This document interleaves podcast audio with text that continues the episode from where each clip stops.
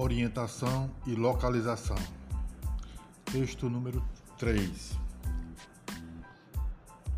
Para chegar a um determinado lugar pela primeira vez, é preciso ter referências ou endereço. Isso no campo ou na cidade. No entanto, nem sempre temos em nossas mãos instrumentos ou informações para a orientação. Em áreas naturais, como as grandes florestas, desertos e oceanos, não tem placas ou endereços para informar qual caminho se deve tomar. Nessas circunstâncias, temos duas opções para nos orientar, que são pelos astros ou por instrumentos.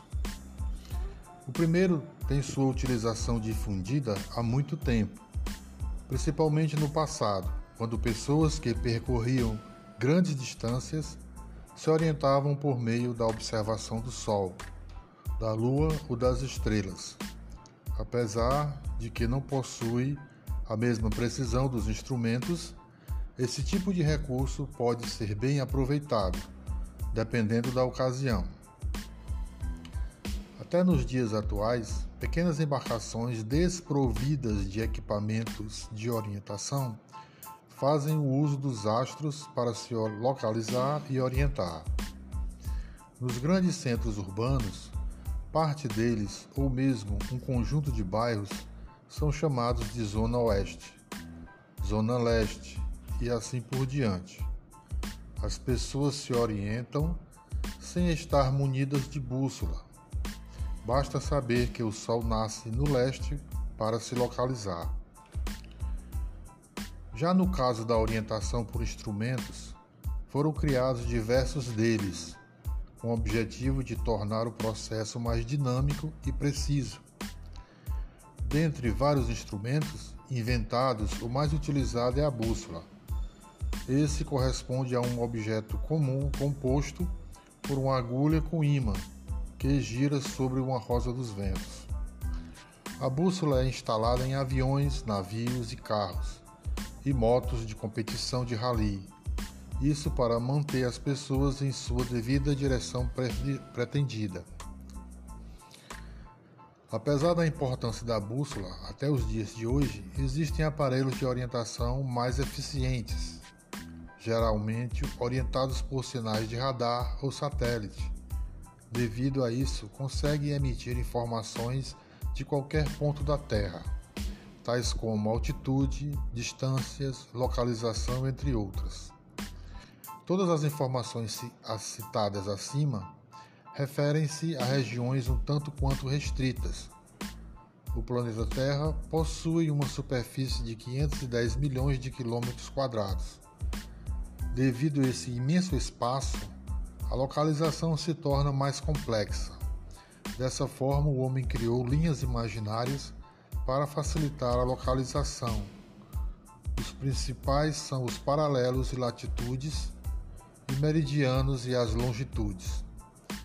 Os paralelos são linhas imaginárias que estão dispostas ao redor do planeta no sentido horizontal, ou seja, de leste a oeste. O paralelo principal é chamado de linha do Equador, que está situado na parte mais larga do planeta. A partir dessa linha, tem origem ao hemisfério sul e o hemisfério norte. Existem outros paralelos secundários mais de grande importância, como o Trópico de Câncer, o Trópico de Capricórnio, o Círculo Polar Ártico e o Círculo Polar Antártico.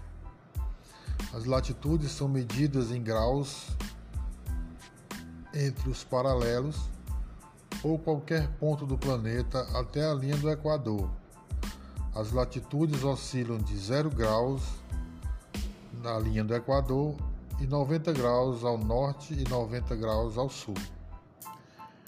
Meridianos correspondem a semicircunferências imaginárias que parte de um polo até atingir o outro. O principal é o meridiano de Greenwich.